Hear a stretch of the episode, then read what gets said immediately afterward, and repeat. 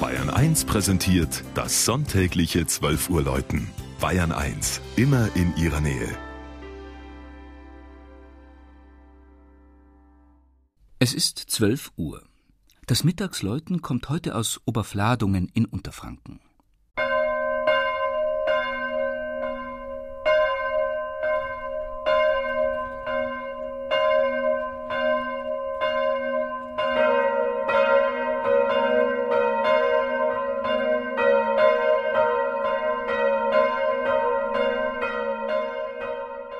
Drei Glocken tönen über die Wiesen und Wälder von Oberfladungen, das gelegen im Landkreis Rhön-Grabfeld unmittelbar an Thüringen grenzt und vor 20 Jahren noch Zonenrandgemeinde war.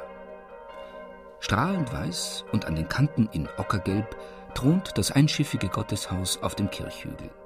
Und stolz erzählt man sich unter den rund 300 Einwohnern, dass es bei seiner Einweihung 1708 sogar prächtiger war als damals die Stadtpfarrkirche im benachbarten Fladungen, der nördlichsten Stadt Bayerns. Dabei war das Leben hier in der Rhön über Jahrhunderte karg und entbehrungsreich. Und nie hätte sich die kleine Dorfgemeinde aus eigener Kraft ein Gotteshaus wie dieses erbauen können, wenn nicht ein frommer Stifter dafür die Mittel bereitgestellt hätte. Es war der 1640 in Oberfladungen geborene Thomas Höflich. Als Priester und Doktor der Theologie hatte er es in Würzburg zum Stadt- und Dompfarrer gebracht und war darüber hinaus als Kanoniker von Stift Haug zu Wohlstand gekommen. Wie es der Zufall wollte, war Höflich auch mit der Aufsicht über den Neubau der Stiftskirche betraut, diesem ersten großen Barockbau in Franken.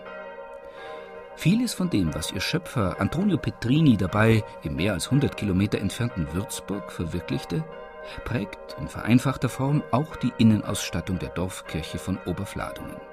Pilaster, Scheinbögen und Simse gliedern die strahlend weißen Wände. Elegant in schwarz-blau und die Konturen mit Gold betont, heben sich davon Altäre und Kanzel ab.